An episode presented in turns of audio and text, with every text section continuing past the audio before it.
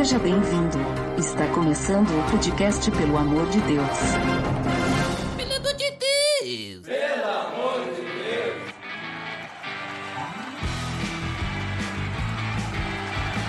Tá no ar, podcast Pelo Amor de Deus. Eu sou Ed Drummer e hoje vamos nos transportar para a Terra da Rainha, não é, Botega? Hi there! é isso aí, hoje vamos falar inglês. Na verdade, só eu que vou me transportar, porque tu já tá na Terra da Rainha, né, Botega? Hoje eu vou ter a experiência de gravar o Cristãos pelo Mundo. Vamos ver como é Olha que funciona só, hein? isso. E, Botega, só pra te não ficar sozinho nessa, então, pra nos ajudar, vamos ter aqui conosco o convidado, Gabriel Amorim. É isso aí, um abraço aí pra todo mundo. Beleza, e hoje nós estamos reunidos então para mais um episódio da série Cristãos pelo Mundo, para falar então sobre a Inglaterra. Beleza, Edson!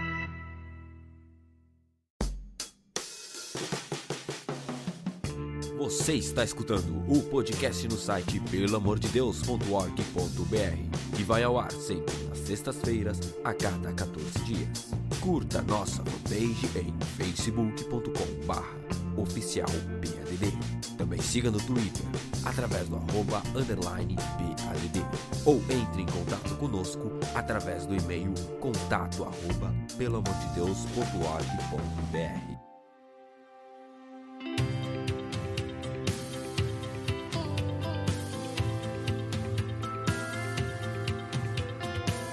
Então, pessoal, como eu já comentei, mais um episódio da série Cristãos pelo Mundo e hoje então estamos na Inglaterra, a terra da rainha. Inclusive, não sei se vocês já assistiram, mas eu estou assistindo no Netflix aquela série The Crown, né? Muito interessante. Eu acho que eu assisti uns 3, 4 episódios, não sei se vocês assistiram já. Não, isso aí eu nunca. Eu já, já pensei em assistir, mas ainda não, não assisti. Muito Só interessante. tempo. É muito interessante essa série aí, muito, muito boa, assim, até onde eu assisti. Eu e a Geise a gente chama de série da rainha. E esse episódio não é propaganda, tá? É, vocês lembram de mim? Mais ou menos, porque, tipo assim, é da época que a Rainha Elizabeth era nova, né? Então, faz tempo, né? Faz tempo. É, é bastante, né? Então é bem diferente. E tu, Gabriel, já assistiu a série? Eu ainda não comecei a assistir, eu, eu li um pouco a respeito, vi que parece que tem uma certa licença poética ali, assim, com alguns fatos históricos, mas parece que a qualidade do conteúdo histórico é, é bem aproveitada. A qualidade também de, da direção, da filmagem da série também é muito boa. E recentemente eu também assisti aquela, aquele filme, né? O Discurso do Rei, não sei se vocês viram, né? Que Sim, fala. muito bom isso. Muito, bom, esse aí. mesmo. né? E esse é real também? Vocês sabem se é real? Ele era gago assim mesmo? É, só, só abrindo um parêntese, não se sabe certamente, assim, porque você sabe que a família real ela é toda cercada, assim, protegida, uma privacidade, mas o que os biógrafos dizem é que ele realmente tinha esse, esse problema de gagueira mesmo. Uma certa dificuldade, né? Mas vamos lá, vamos falar então sobre vocês, né? Vamos falar aqui sobre como vocês foram parar na Inglaterra, né? Qual que foi a motivação? Gabriel, se quiser começar, me diz aí como é que tu foi parar aí na Inglaterra? A minha família lá do materna tem uma raiz aqui, de certa forma. Tinha uma tradição já de vir pra cá. Eu tenho é, muitos primos que já nasceram aqui. Então, assim, acho que fazia parte de, de cumprir a tradição familiar de vir pra cá. né? então, eu sempre quis estudar fora. Quando eu tive a oportunidade, eu, eu qui- quis vir aqui para correr atrás de um MBA. Também fiz um, um curso de engenharia aqui. E aí fui ficando. E tu, Botega? Pra mim, eu tive, eu posso pontuar três grandes motivações. A primeira motivação é a questão de trabalho, né, de tentar um trabalho um pouco melhor, alguma coisa diferente, alguma oportunidade diferenciada. A motivação para conhecer, que eu sempre gostei de, de viajar, sempre quis conhecer novos lugares, então seria uma oportunidade interessante. E o momento que a gente estava passando naquela época era um momento ainda continua provavelmente nesse momento do, da- do lançamento do, do episódio, esse momento econômico ruim, né? Então, como eu vi que a questão econômica não ia melhorar, eu apostei que em outro local ia ser interessante. Muito bem. Mas assim, ó, o Botega a gente já, já conhece a história dele, né? De. é, o Botega era cristão antes de ir, e, e creio eu que ele ainda é cristão agora, né? Graças a Deus. Mas, Gabriel, tu era cristão antes de ir pra Inglaterra? Como é que é? Sim. É, até tava, a gente estava falando sobre essa questão de, da, da família e tal. Eu tenho um tio que ele fez teologia aqui na Inglaterra e ele teve muita influência na, na, minha vida, né? Então, desde quando eu era muito pequeno, embora meus pais são cristãos católicos nominais, então, né, digamos assim, é, não conta para o cristianismo que a gente acredita, é, mas desde muito, muito cedo eu, eu tive essa influência, é, principalmente do meu tio, é, sobre a minha vida. E eu me recordo, eu, eu, não poderia dizer assim, ah, no dia 17 de setembro eu me converti. É, infelizmente eu não tenho, não, não tenho essa memória.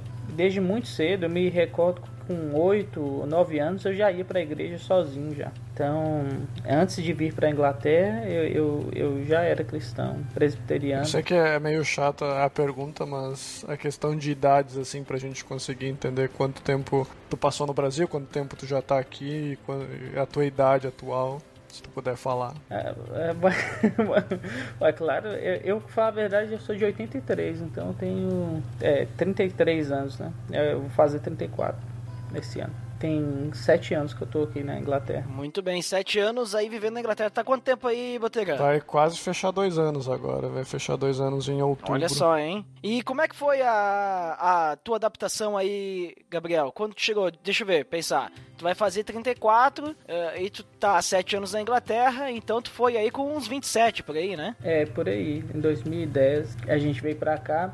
Eu já conhecia aqui antes, e como eu te falei, já tinha assim, é, familiares. Então eu, uhum. eu me sinto privilegiado nesse aspecto porque eu não cheguei aqui num local onde eu não conhecia ninguém. Eu já, eu já sabia a igreja que eu iria, é, onde minha família né, atendia. Eu já sabia a casa onde eu ia ficar, já conhecia, já tinha amigos. Então, nesse ponto, eu me sinto muito privilegiado. Foi uma experiência muito pouco traumática nesse aspecto, né?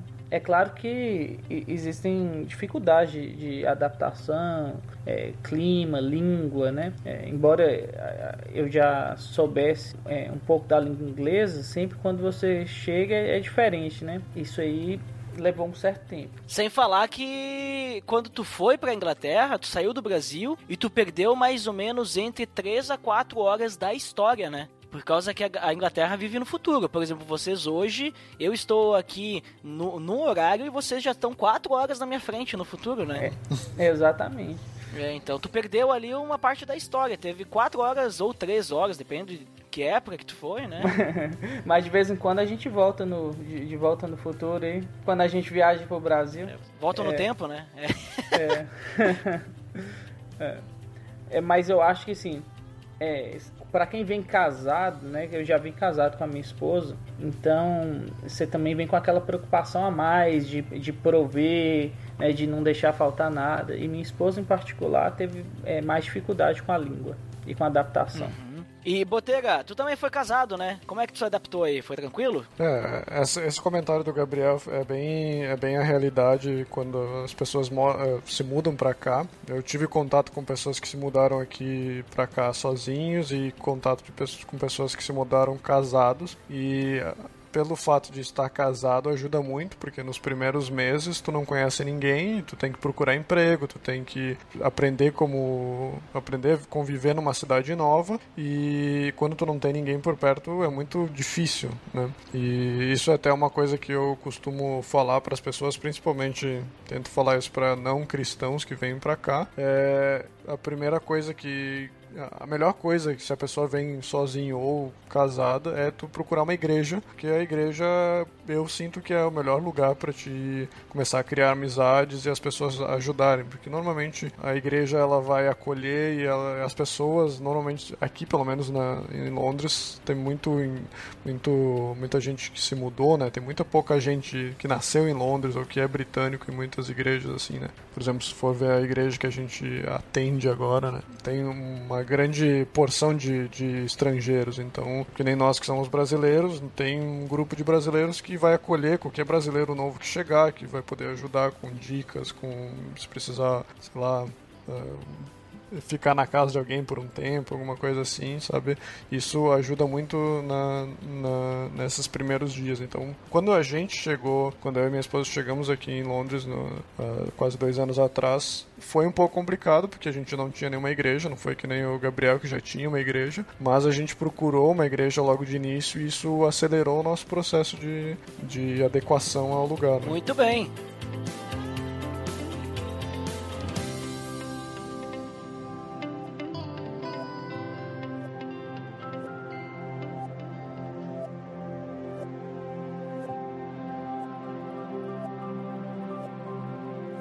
Pessoal, como a gente já comentou aí sobre o background de vocês, veja só, agora estou usando palavras estrangeiras, né, Boteira? Veja só. Né? Não é sempre, não é sempre. Esse, e não, essa- é, não é o grego, nem o hebraico, nem o aramaico. Mas esse sotaque americano aí eu não entendo direito. Ah, e co- como é que seria no sotaque britânico a, a palavra background? Como é que seria? E agora? Background. Background. Ah, não, agora eu já puxei lá do Texas, né? Uhum.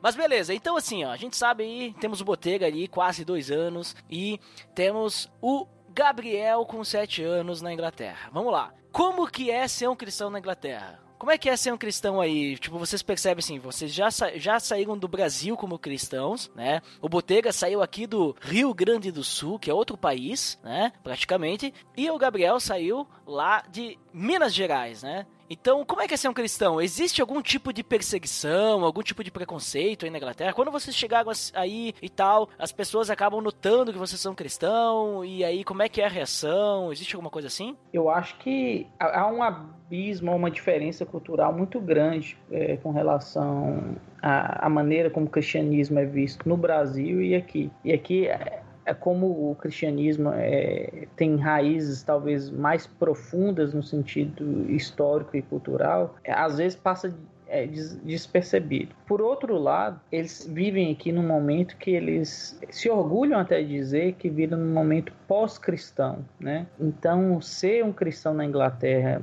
hoje tem atraído um- uma perseguição e um preconceito, a princípio velado, e que tem se manifestado cada vez mais forte assim, a- a- através das instituições, através das leis que têm sido passadas pelo parlamento. Mas, no geral, as pessoas são muito educadas, elas te escutam. Né? O inglês tem essa, essa costume, esse, ou o britânico, no geral, né? Ele, ele tem essa polidez no, no ouvir, se- quando você diz alguma coisa, ainda que talvez na, na mente deles eles estejam com aquele sorriso sarcástico. São gentlemen. Yes. E contigo, Botega, a mesma experiência? É, que nem o Gabriel falou, a diferença cultural é, é bem grande e eu acho que a, a questão religiosa aqui na Inglaterra ela é mais próxima do que a gente vê no, nos Estados Unidos, né? O que o brasileiro tem contato nos Estados Unidos, que a gente pode ver, por exemplo, na, no posse do, do, do Trump, tinha o, o padre lá dando a bênção, né? Então ele, normalmente o presidente dos Estados Unidos fala de Deus bastante, né? God bless America e todas essas coisas. E eu sinto que aqui a gente também tem essa proximidade mais cristã dos governos, né? Principalmente porque a rainha da Inglaterra é da, da igreja da Church of England, né? Que é como é que eu agora esqueci? Igreja anglicana. que é anglicana.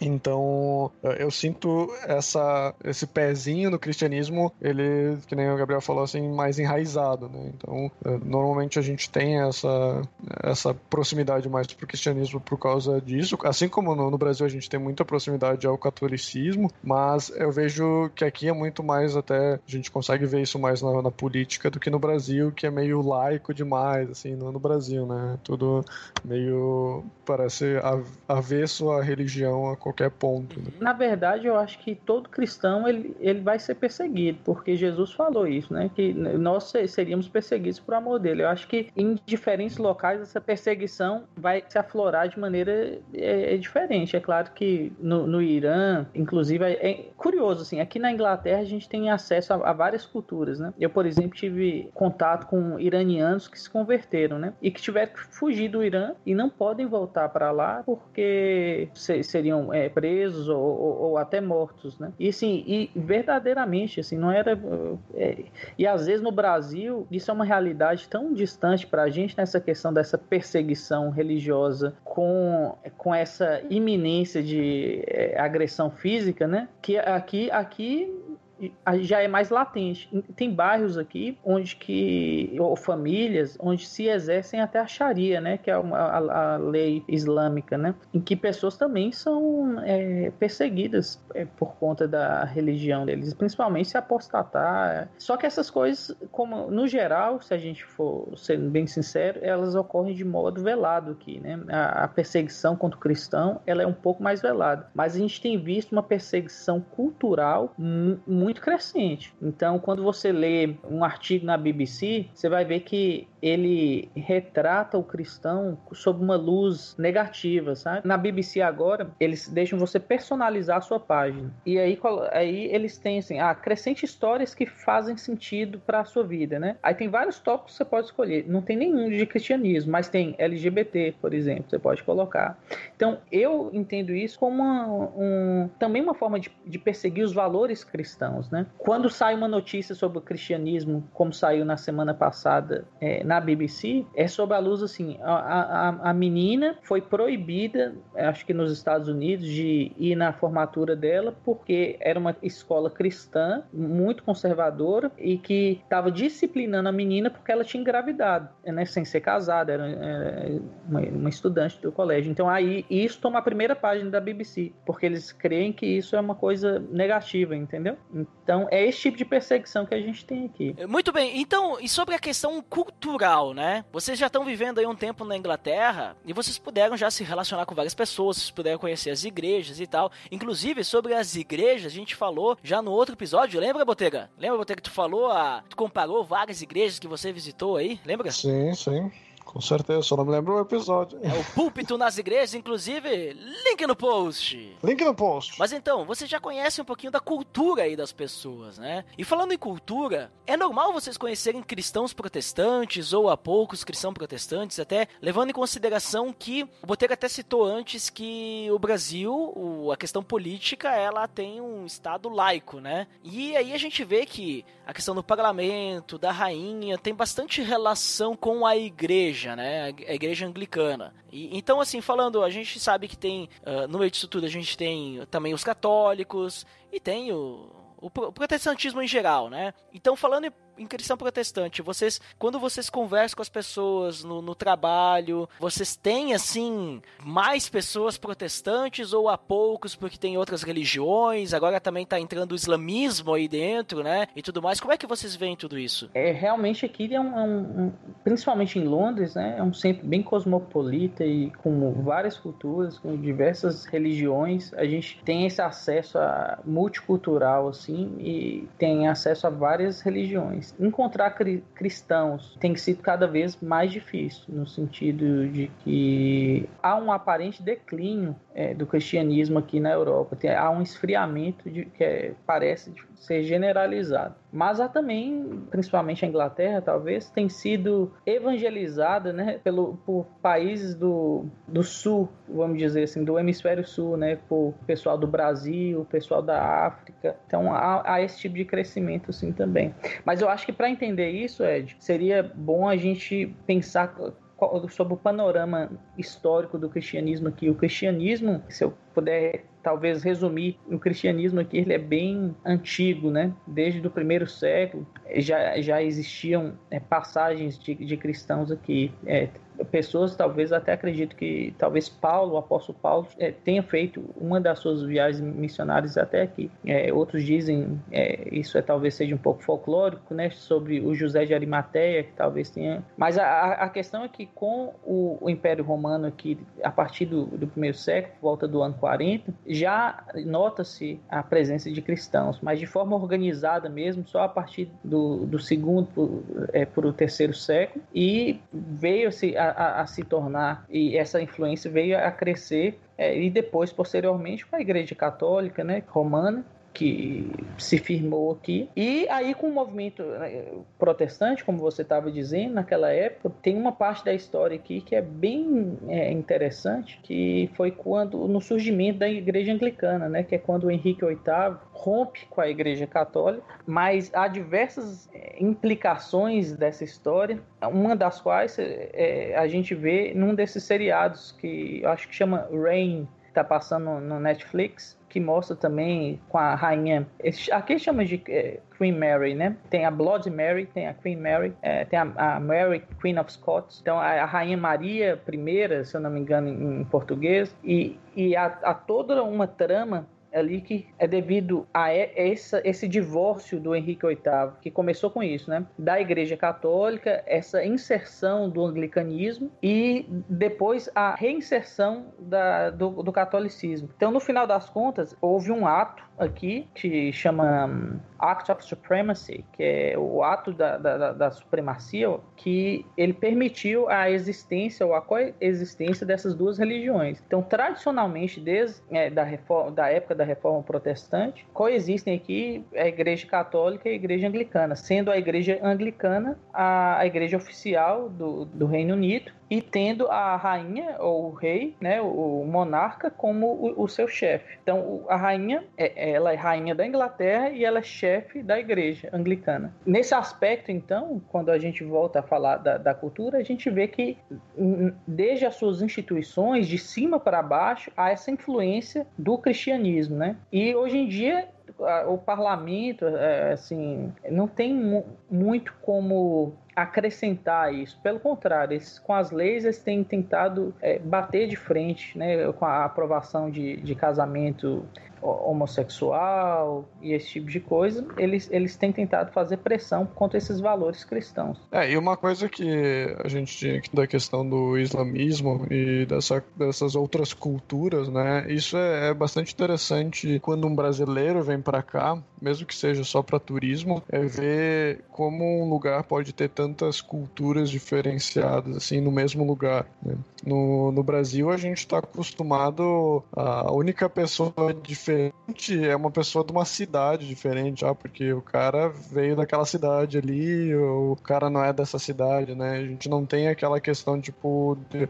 ah, esse é um argentino, esse é um paraguaio, né? A gente não tem tanta mistura de, de, de culturas assim. Só no final de ano em Florianópolis, né? Porque daí lota, né? Argentino e paraguaio. Quando vai pra praia, é. é verdade. É, mas é uma coisa que também diminuiu, né? Eu no tempo, quando era mais jovem, eu me lembro de, de ter contato com bastante argentino e eu não me lembro de, depois de muito mais velho, de, ter, de continuar tendo muito contato com, com argentinos. Mas aqui é, é, é incrível como tu, dentro, tá dentro do ônibus, tá dentro do metrô e tu ouve diversas línguas. Tu ouve italiano, tu ouve polonês, tu ouve... O difícil é achar inglês aqui. É, difícil é, é, às vezes são pessoas que estão falando inglês, elas estão falando porque tipo é um polonês e um italiano. Aí a língua em comum deles é o inglês, né? Porque nenhum fala a língua do outro. Mas aí tu sente que o italiano tá falando assim assim, né?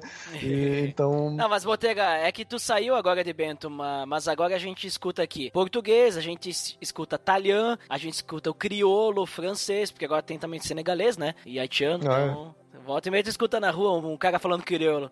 essa, essa, essa sensação dif diferente aqui é uma coisa que aqui já acontece há anos. O Gabriel talvez vai poder dizer mais com certeza, sim. Então, isso já é uma coisa que já tá dentro aqui da, da cultura, né? De tu ter essa diferenciação. Claro que eu tô falando dessa diferenciação, essa mistura de culturas aqui em Londres, eh, mas se tu for para outras cidades menores, isso vai ser muito menor, né? No, na cidade onde que eu trabalho, é, a maioria do pessoal da, da, empresa é britânico, então dificilmente, assim, é, tu tem um pouco da, também dessa, assim, o pessoal de interior, ele não gosta muito, assim, de pessoas de outro lugar, parece, assim, né? Não é todos, mas tu, tu sente, assim, que o pessoal é mais, mais britânico, assim, e gosta de ser britânico. Quando tu vem para Londres, é, é a mistura mistura, tem de tudo, tem indiano, tem. e vai, né? Tu consegue ver tudo. E aí, isso inclui bastante o, o, o muçulmano, né? Porque é, é uma cultura que também já entrou aqui, já conseguiu achar o seu espaço, né? Assim como talvez há mais alguns anos o senegalês aí, o haitiano, já vai estar tá dentro da cultura, tu já vai ter uh, haitianos que nasceram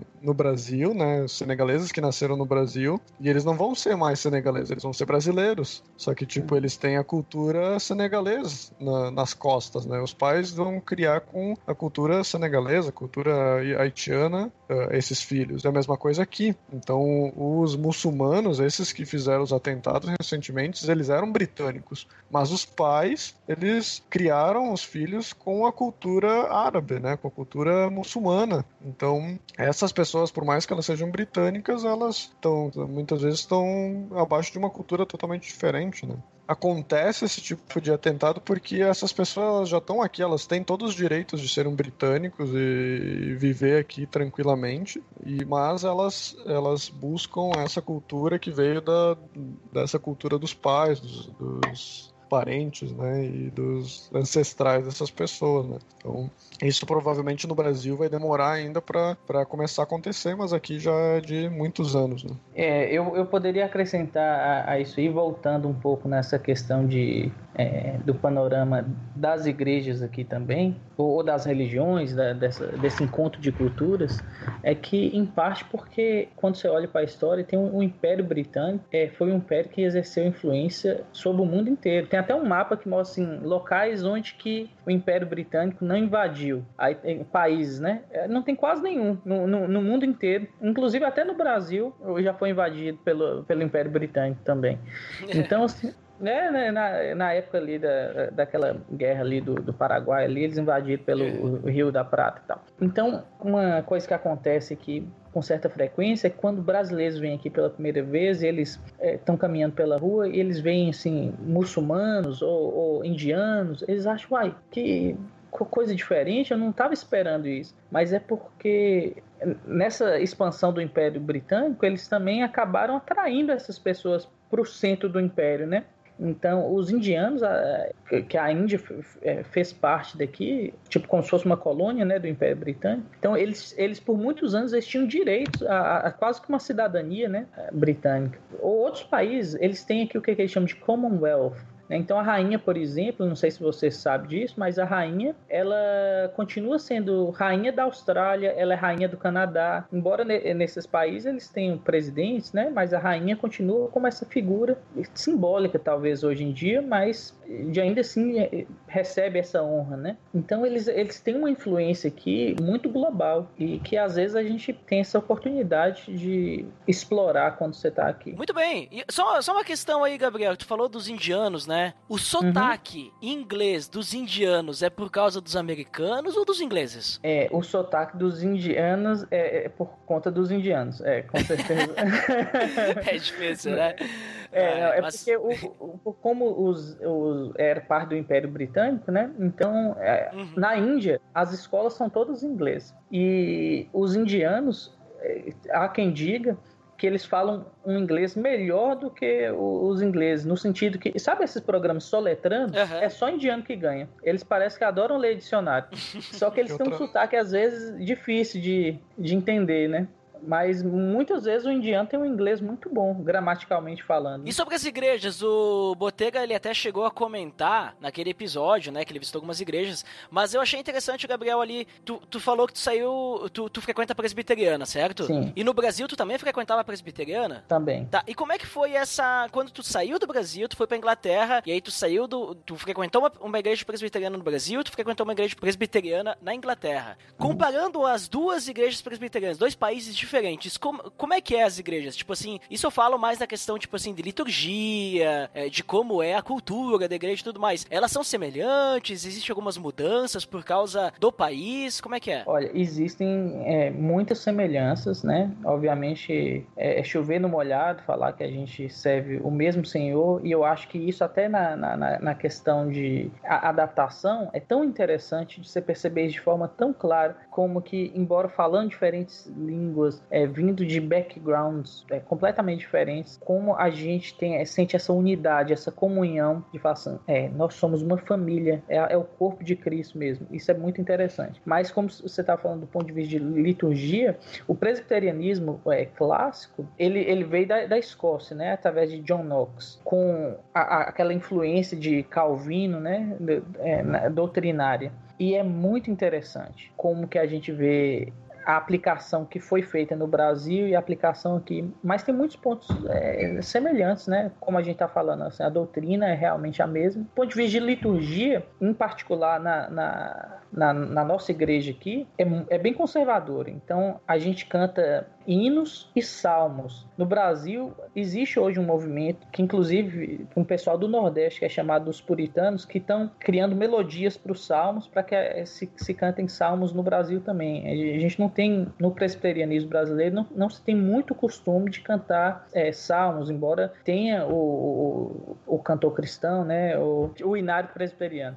Mas eu, quando eu entrei aqui, eu vi a gente cantando salmos desacompanhados, ou seja, né, a, a, capela, eu achei algo completamente diferente. Mas depois eu passei a, a, dar valor àquilo, assim, no sentido de que hoje eu posso dizer que eu sei vários salmos de cor só por, por cantá-los, né? É, e a palavra de Deus, né, que você vai memorizando. Então é, é, algo, é algo muito rico e eles preservam. Vai guardando a palavra no coração, que nem Davi, né? Exatamente. É, comenta no Salmo. É. Então eu, eu acho algo muito rico que tem aqui. Mas voltando ao outro ponto que eu tinha falado da, de, do Henrique VIII e daquela parte da história, olha, eu recomendo para você. Volta lá e lê essa parte da história, porque é muito interessante. A forma, inclusive, que eu citei do John Knox e, e da Rainha Maria, e como que essa novela se desenrolou, é muito interessante.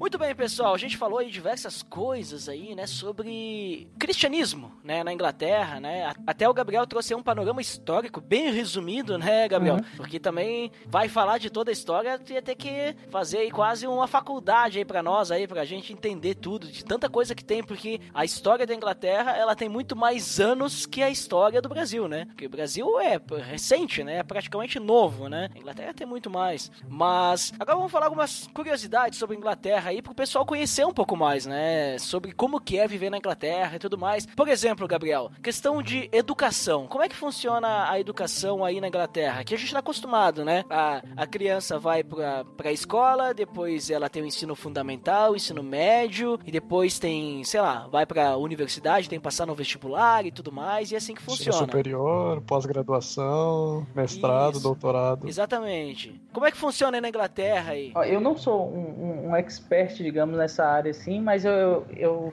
sou. Eu tenho bastante curiosidade é, de, de, de ler, assim, conversando com meus primos, como eu falei, eu acabo aprendendo um pouco. A educação aqui é basicamente pública, embora tenha é, escolas privadas também, mas as, as escolas públicas costumam ter qualidade boa. Depende muito da região onde você mora. Então, às vezes, tem pessoas que costumam mudar de casa só para que os filhos possam ter acesso à, àquela escola daquela região, né? Funciona como zoneamento no Brasil, né? Que tu, tu vai, vai para a escola regional ali, municipal, conforme a casa que tu tá. E às vezes tu muda uma rua, né? Tu muda de quadra, tu vai mudar para uma outra escola que talvez seja melhor. É, exatamente. E aqui ah, chega às vezes ao cúmulo da pessoa comprar uma casa próximo da, da escola, sem morar na casa, só para poder ter acesso àquela zona. Aí eles não fazem aquele jeitinho brasileiro do tipo, ah, me empresta aí tua conta de luz pra mim poder dizer que eu moro na tua casa. Não, não tem isso. É. Porque aqui tem bastante, para poder conseguir vaga nas escolas, eles fazem isso. Isso eu não ouvi falar, não. Eu já ouvi falar deles comprarem em casa, né? O que é talvez um, ah. um pouco mais caro do que pedir a conta de luz emprestada. É. Tu vê que o pessoal aqui tá num outro nível, né?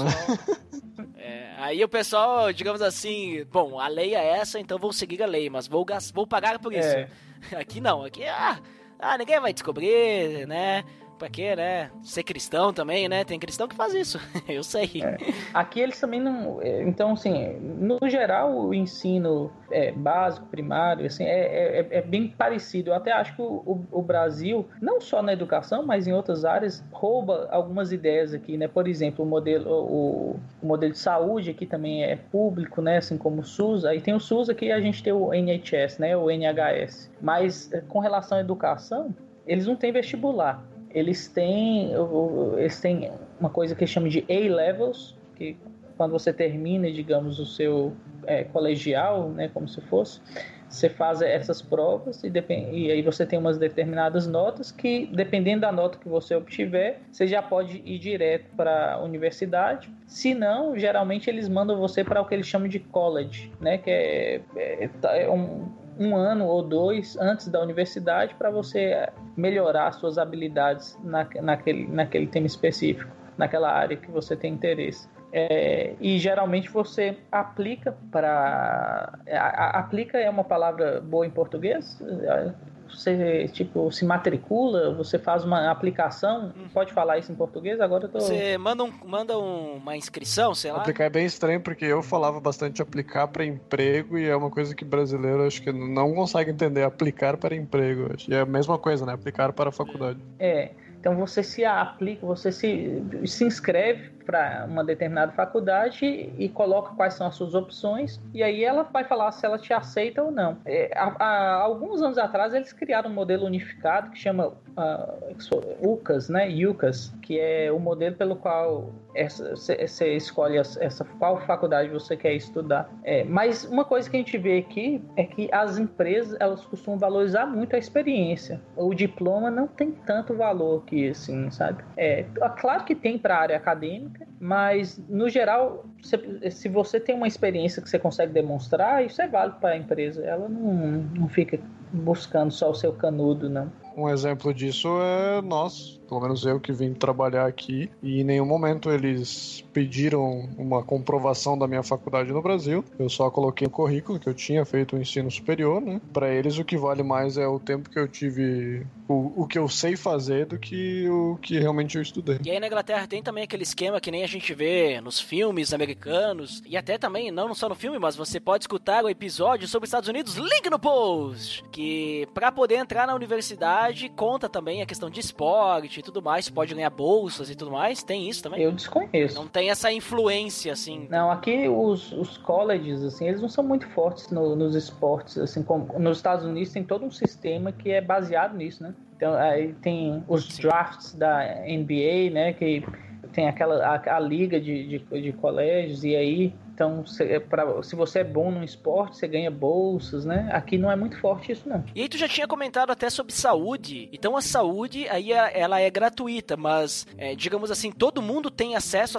à saúde com facilidade? Ou é tipo que nem aqui o SUS, tu tem que esperar uma longa fila, porque apesar de ser gratuito, e, e assim, de certa forma, em muitos casos que eu conheço, o SUS ele funciona de verdade. Só que tem outros casos que a pessoa ela tem que ficar na espera, e daí tá todo aquele rolo. Mas falando da Inglaterra, é, funciona legal? Como é que é? Tu tem que pagar alguma coisa? Tu vai fazer alguma consulta, tem que pagar uma diferença? Remédios? Como é que funciona isso? É, varia, né? No geral é, é, é 100% gratuito. Há alguns procedimentos dentários, né? Por exemplo, a parte de dentista, você, você tem que pagar, mas é uma, é, é uma quantidade quase irrisória. Só procedimentos muito complexos que aí você tem, tem três valores, né, para o caso dos dentários. Com relação aos remédios, se você tiver um problema crônico, você ganha uma isenção para não precisar pagar o, os, o valor dos remédios, né? É, se não, é um valor tabelado também, é, o remédio costuma ser barato aqui.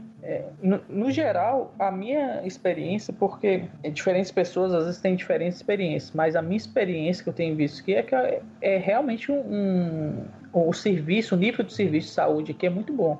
Embora seja público, né? Que geralmente a questão pública tem, é, carrega uma certa marasmo, assim, né? Porque a, a, falta de competitividade, às vezes, ela gera ineficiências, né? Pode gerar, né? Se, dependendo de, de como é gerenciado. É, eu perguntei, eu perguntei nesse sentido, por causa que nem a gente sabe, o SUS aqui é tudo, é tudo gratuito, né? Muitas vezes, dependendo do remédio, tu ganha até o remédio. E aí tu tem, tem, tem casos, por exemplo, que a gente gravou o episódio do Japão, inclusive Inclusive, link no post. O episódio do Japão, é, a gente percebeu que lá no Japão tu tem a saúde pública, mas se tu for fazer uma consulta, tu for pegar um remédio, alguma coisa assim, tu precisa pagar uma diferença, né? Não é que nem tu pagar o particular que é caríssimo, mas tu paga uma pequena diferença quando tu vai fazer algum, ah, tu vai fazer uma consulta, tu vai pegar um remédio, vai fazer um exame, tu vai pagando pequenas diferenças, como se tu tivesse um plano de saúde que, digamos assim, é público. Não, aqui é 100% gratuito. Mas, é, mas aqui o que acontece, às vezes, eles dificultam um pouco para você ter acesso a especialistas, né? E novamente eu volto no, no ponto que eu acho que o Brasil é, rouba um pouco das ideias daqui, eu pego emprestado, a, a questão dos GPs, né? É o que a gente chama de GP aqui é como se fosse o médico da família no Brasil. Então, todo bairro tem um GP. Tem, então, quando você vem morar aqui, você tem que se registrar no seu é, posto de médico da família, né? O posto de saúde, chama, posto é, o posto de saúde do, é, do bairro, né? Só que esses postos, postos de saúde aqui do, dos bairros, eles geralmente alguns são quase hospitais, então tem é, muitos serviços ali. E para você ir para um hospital maior, esse esse posto de saúde tem que te tem que fazer uma referência, né? E às vezes eles demoram para fazer isso um pouco, o que é normal, né? É difícil onerar os, os sistemas públicos assim sem ter um, uma metodologia e geralmente, como eu falei, assim, como é, é dinheiro público. Mas se você pega um médico bom, como nós, graças a Deus, tivemos esse, esse privilégio, vou te dar um exemplo, por exemplo, minha esposa tem um problema crônico é, de, de dores de cabeça e de é, dores pelo, é, pelo corpo, uma dor crônica, fadiga, né? Em português. É fadiga crônica. E aí, esse médico colocou ela nessa clínica do sono, ela dormiu lá num, num local, parecia um hotel. É, eles monitoraram a, o sono dela durante a noite, fizeram injeções de botox na, na cabeça dela para parar as enxaquecas, tudo isso gra, gratuito, a gente não teve nenhum, nenhuma despesa. É, tem o, o exemplo positivo que nem o Gabriel falou, mas eu acredito que assim como não dá para não dá pra pegar, é, dizer que o serviço é excelente em todos os casos, né?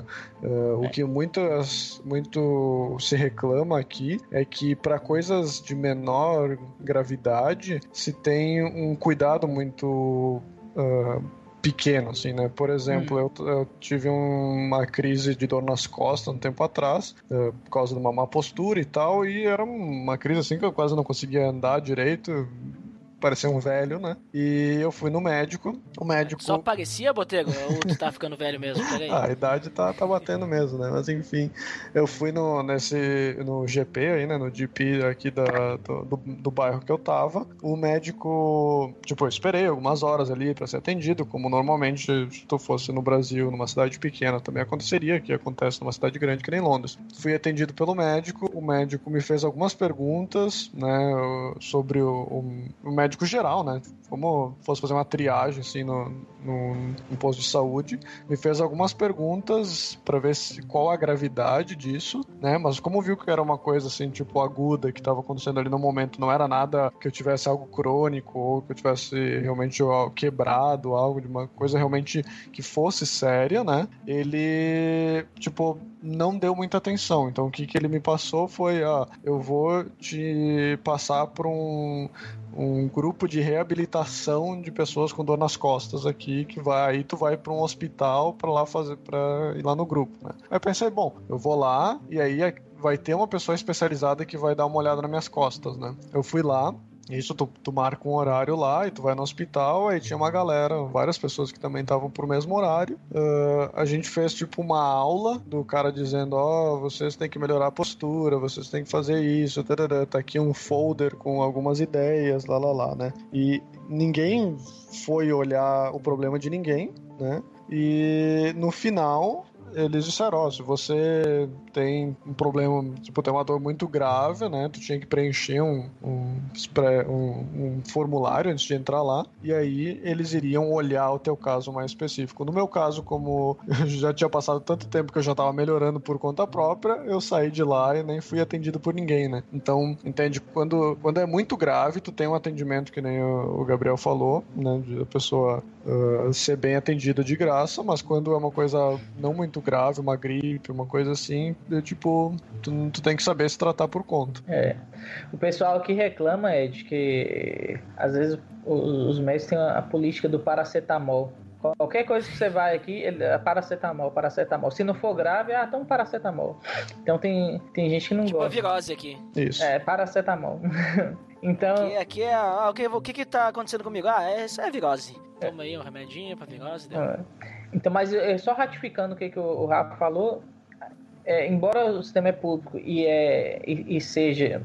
É, como, como que eu posso dizer assim? No, no mundo inteiro o pessoal é, diz que é bom aqui, mas depende, às vezes depende de, de sorte um pouco, sabe? De pegar um médico bom, de estar numa área boa, porque isso, isso aqui faz diferença. E Botega, te perguntando aí, já que tu, tu, digamos assim, tu tá mais no calor do momento, já que tu tá menos tempo aí, quando tu chegou aí, qual foi, uh, o que que tu percebeu, assim, de curiosidade, assim, diferença na questão de transporte e segurança aí em Londres? Ah, essa é a parte que o brasileiro vem para cá e se apaixona, né? Eu já, já tinha ido para Curitiba, que é um exemplo de, de transporte e tudo mais, né, no Brasil, e mesmo assim o transporte público não funciona tão bem quanto funciona aqui em Londres, principalmente, né? Se tu for para fora de Londres, talvez tu vai ter mais dificuldades, mas aqui em Londres, em especial, que eu já uso bastante, é, é algo incrível como tu pode confiar, né? E é o confiar, assim, de que tu olhar no teu celular ou tu olhar na, na em algumas paradas de ônibus tem o horário que o ônibus vai chegar e o ônibus chega naquele horário, ele não se atrasa. Às vezes tu vai pegar ônibus cheio, metrô cheio, como em qualquer outra grande cidade, mas o serviço é muito esclarece muito bem. Então, quando tem algum tipo de atraso, quando tem algum tipo de problema, tu recebe atualizações em aplicativo no celular. As pessoas elas sempre ajudam a tu talvez fazer uma troca de linha, alguma coisa assim que tu que possa ser uh, possa ajudar. Às vezes, quando tem alguma estação de metrô que está é, fechada por algum motivo, alguma linha de metrô que está fechada, eles colocam ônibus gratuitos para te, te, te deslocar no mesmo mesmo percurso né? Então a empresa de, de, de transporte é excelente e, o, e a malha uh, ferroviária que também é muito boa. Eu trabalho, como eu trabalho fora de Londres, uh, eu preciso me deslocar, eu desloco uma vez por semana para ir para o trabalho e a rota que eu faço, ela demora uma hora e meia e eu pego o trem de alta velocidade. Então, tipo, é uma espécie de trem-bala, né? Então tu consegue ir a, grandes distâncias fora de Londres mesmo e ela ser um percurso ok, não ser um percurso caro, não é algo que, que eu não conseguiria fazer, né? Não, não impacta tanto assim no meu, no meu salário, mas, mas eu consigo ir e voltar no mesmo dia, numa distância assim que seria quase impossível no Brasil de carro, assim, seria muito frustrante, né? E aqui tu fazem praticamente em linha reta nos túneis embaixo da terra, né? E a questão de segurança, aqui também, apesar de tu ouvir muito de atentado, essas coisas, a segurança ela é, é muito grande aqui. Tu tem facilidade de, de se locomover na cidade, principalmente no centro, se tu quiser uh, se, uh, sair de noite, alguma coisa assim. Uh, eu nunca senti assim de, de ser assaltado, de, de ser, ter perigo, essas coisas, porque aqui não tem aquele trombadinha que tem no Brasil, né? Que tu vai lá, o cara vai, vai realmente te, te roubar, né? Tu percebendo isso. Normalmente o cara vai te assaltar, talvez vai ser um batedor de carteira, que tu nem vai perceber quando tu vê, bah, cadê meu celular? Deixei em cima da mesa e não tá mais, sabe? Isso até pode acontecer, principalmente em lugares turísticos. Tipo, tu vai embaixo lá do Big Bang, tá sempre uma galera lá, um monte de turista. Se o turista tá meio desavisado, o cara pode passar e te roubar e tu nem perceber. Né? Não é que nem no Brasil que os caras fazem arrastão, né? É, mas é bem comum nesse aspecto, assim. É de das pessoas até serem furtadas.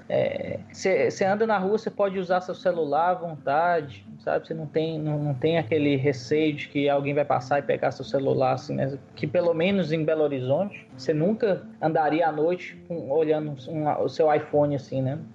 Um exemplo para quem tem iPhone. Você deixaria para olhar dentro de casa, bem num local bem seguro. Às vezes com a porta trancada, é. as grades e tudo mais, e com segurança do lado, é. né? é, tem alguns bairros aqui que talvez sejam um pouco mais barra pesadas, assim, mas pela questão de tu ter mais pessoas talvez uh, mais bêbados à noite, coisas assim, né? Que normalmente de noite em lugares onde tu tem bares e coisas assim, tu tem uma circulação de pessoas mais estranha, mas nada que que possa alterar muito a, a tua segurança, né? Aqui, a, porque o crime aqui não compensa como compensa no Brasil, né? O é. trombadinha que vai te assaltar na rua e for preso, no outro dia ele tá solto. Aqui, a pessoa, assim, se ela for imigrante ainda mais, ela pode ser extraditada, né? Ela pode ser deportada aqui da, da do país. Então, as pessoas, ela realmente não querem ser presas, então elas não fazem nada que possa acontecer gerar é, a outra coisa também, a outra coisa também eu acho é que aqui tem é muito mais difícil o acesso à arma de fogo e do ponto de vista econômico é mais fácil o acesso aos bens, né, de consumo. Então, ter um, um iPhone aqui, um exemplo, né, que às vezes é visto como algo de status no Brasil, aqui não faz diferença nenhuma. Todo mundo pode ter um iPhone, é bem fácil. Você, você faz um contrato ali é, e é, é muito acessível. Assim, não- então, não, não é um, um bem que causa inveja, né? Vamos dizer. Então, é, talvez, talvez isso também contribua para a questão da segurança. É, mais um pouco eu vou, ser, vou ir pra Inglaterra ser motoboy, porque dizem que dá bastante É. dinheiro aí. Tem um monte de brasileiro pra Inglaterra ser motoboy. É, isso que eu ia te falar. Eu também trabalho fora de, de Londres e eu, eu ao invés de, de, de metrô ou de trem, como o, o Rafa vai, eu vou de moto. E 80, sei lá, 60, não, entre 60 e 80% da, da, dos motoboys que eu vejo são brasileiros.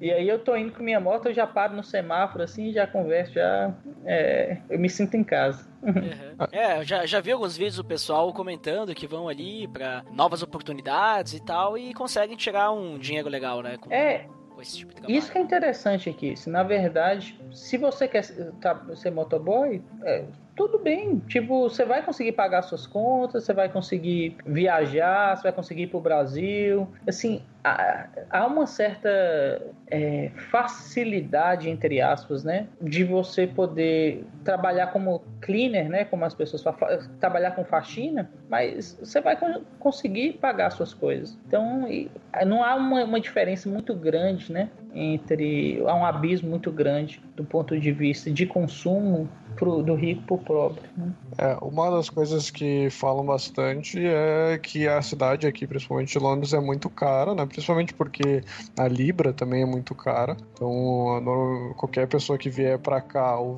valor da moeda da pessoa vai ser menor, né? No caso do Brasil, agora tá em torno de 4 para 1. Então, ah, se torna uma cidade muito cara, mas qualquer trabalho que você fizer, mesmo que seja para limpar privada, mesmo que seja para limpar, sei lá, que nem trabalho de limpeza, eh, tu vai ter condições de tu alugar uma, uma casa decente para ti, tu vai ter a tua vida decente e muitas vezes as pessoas vão ter uma vida mais decente aqui sendo faxineiros do que talvez tendo um emprego regular no Brasil E com iPhone. e com iPhone.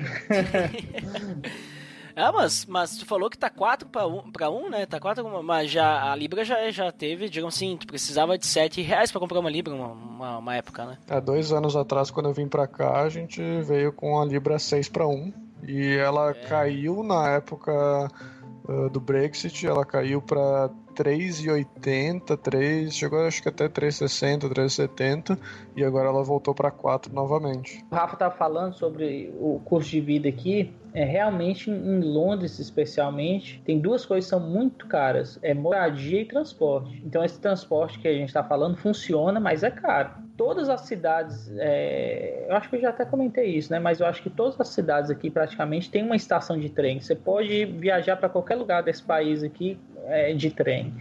É, estações de metrô aqui tem uma das são a mais antiga e das maiores do mundo então você consegue o transporte público realmente funciona mas tem um preço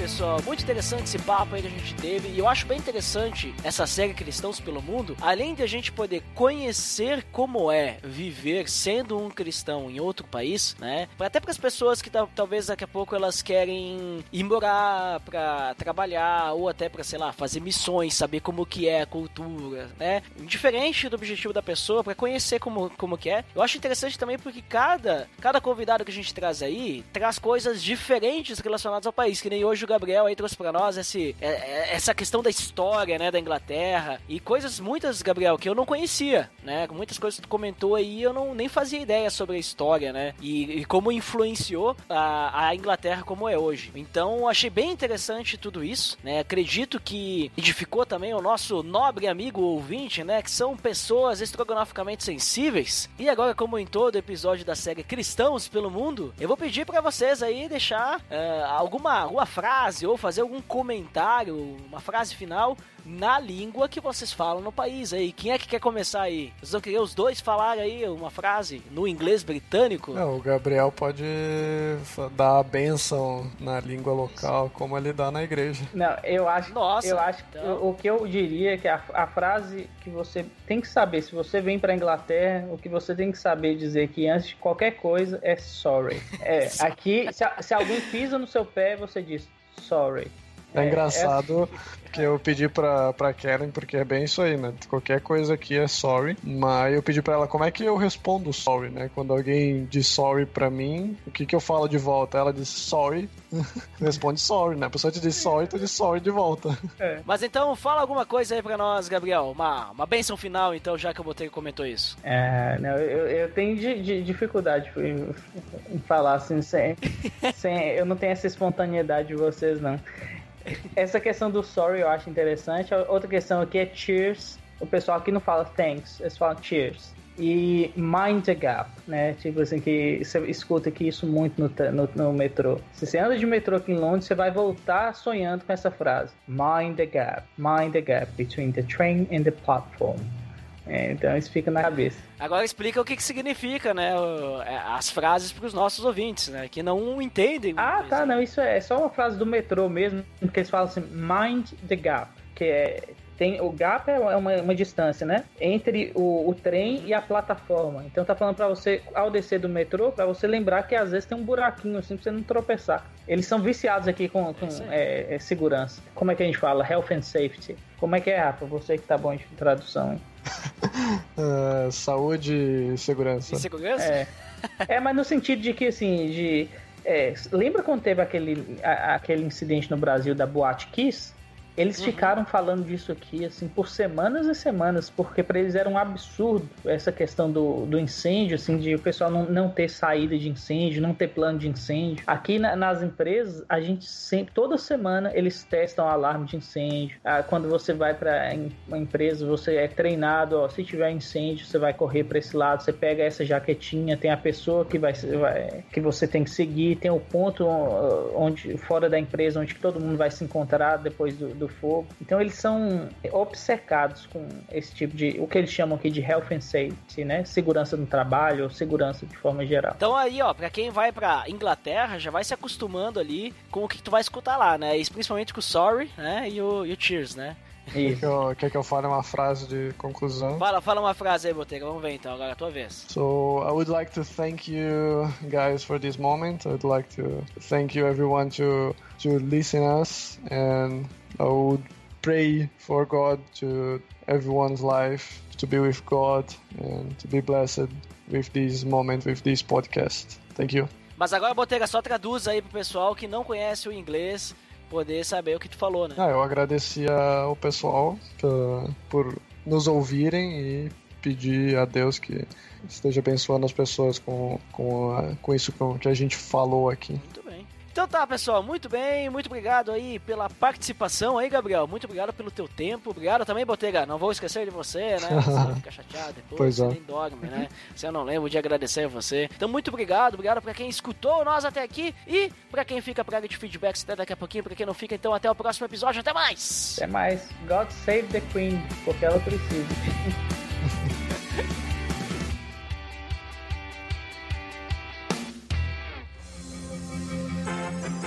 Atenção!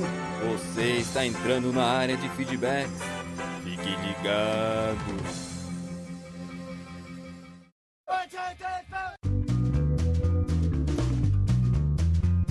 Estamos na área de feedbacks do PDD. Uau! Fantástico! Uau, é sempre mítica essa nossa apresentação. Nossa, nem parece que é sempre parecida, né, Dandeco? É sua voz sempre muda, sua entonação. Claro, eu tento fazer outros tons, porque o que não muda realmente é o nosso feed, Dandeco. Que é o pelamordedeus.org.br barra feed barra podcast. E você pode assinar também no iTunes e nos avaliar acessando pelo amor de Deus.org.br barra iTunes. Dandeco, vamos sim agora aos feedbacks do episódio 105. Nós falamos sobre aquela continuação da história de José, né? Nós tivemos dois episódios sobre José. Então, quem foi o primeiro? O primeiro é sempre ele, o Abner Lobo. E o que que ele disse? O que? Nem vi sair esse episódio. Baixando já. Claro, ele não viu sair, mas quando viu já baixou. E quem foi o segundo? Nossa, o segundo foi ele, o Abner Lobo. Nossa, o que, que ele disse? Caramba, nunca tinha reparado como José era emotivo enquanto estava perante os irmãos. Pois é, né? Ele se segurava para não chorar, né? De tanta emoção. E o Abner Lobo voltou mais duas vezes. E o que ele disse? E a terceira vez foi o seguinte: a história de José é muito interessante, né? Mostra de verdade que quem te viu passar na prova e não te ajudou vai ver você no palco. é o verdadeiro sabor de mel. Excelentes episódios, parabéns. Nossa, isso é complicado, né, Dandeco? é, olha ali, ó. Claro que o Abner Globo quis fazer uma piada, né? O Abner Globo, de uma forma, né, vamos dizer assim, frugal, né? Uma forma frugal. Ele quis colocar aí um comentário de sumidade estrogonoficamente sensível de uma forma helps e também parco uh, comentar sobre uma piada envolvendo aí uma música aí que fala sobre o sabor de mel, né? É, às vezes ele tem uma atitude um pouco petriz, né? Uma criança, um adolescente. Mas Andeco, e qual que foi o último comentário da Bíblia Globo? Então é o seguinte, aliás, já sei quem será o próximo na linha dos personagens da Bíblia. Opa. É, quem vai ser? Quem vai ser? Ele só hum. disse que já sabe, mas não comentou, então não vale, não vale, Abner Globo. Você acha, você acha que não é essenciamental falar qual que é o próximo personagem? Se é, se é assim dizer, eu sei, eu sei, eu também sei, né? Óbvio né? Todo mundo sabe, só que tem que falar para ver se é o certo, né? Faltou essa. Faltou essa, né, Dandeco?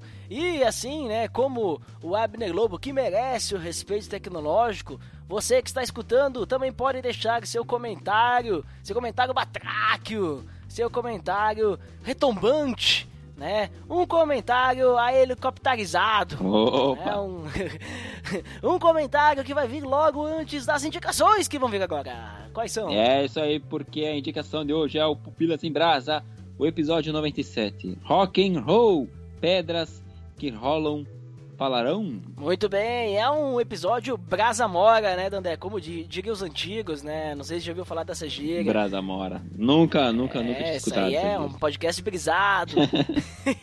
Esse aí é gíria lá do, do, do sudeste, sudeste brasileiro. Né? Mas fica ali a dica, o link no post, né? Episódio Pupilas em Brasa sobre rock and roll. Será que o cristão, né? Pode ouvir rock and roll, como funciona o rock and roll, de qual a história do rock and roll, algumas curiosidades sobre isso para você, né, refletir lá com o pessoal do Pupilas. Será que é tudo do diabo? E aí, como é que é? Será que o, o diabo apoia de rock? Né? O que será? Será que Raul, Raul Seixas estava falando a verdade? O que será, né? Então fica a dica aí desse episódio mítico do Dandeco. Não, um episódio trítico, Dandeco. É, veja, essa vou querer escutar. É, um episódio salutar aí para você poder escutar de uma forma assim, um tanto quanto mediocrática. Né? então, Dandeco, depois desses feedbacks sub subjetivamente qualificados, né? Feedbacks inoxidáveis, ou seja, que tem brilho. Vamos encerrando por aqui, não é? Isso, eu me despeço, pessoal, de vocês. Então tá bom, então até mais!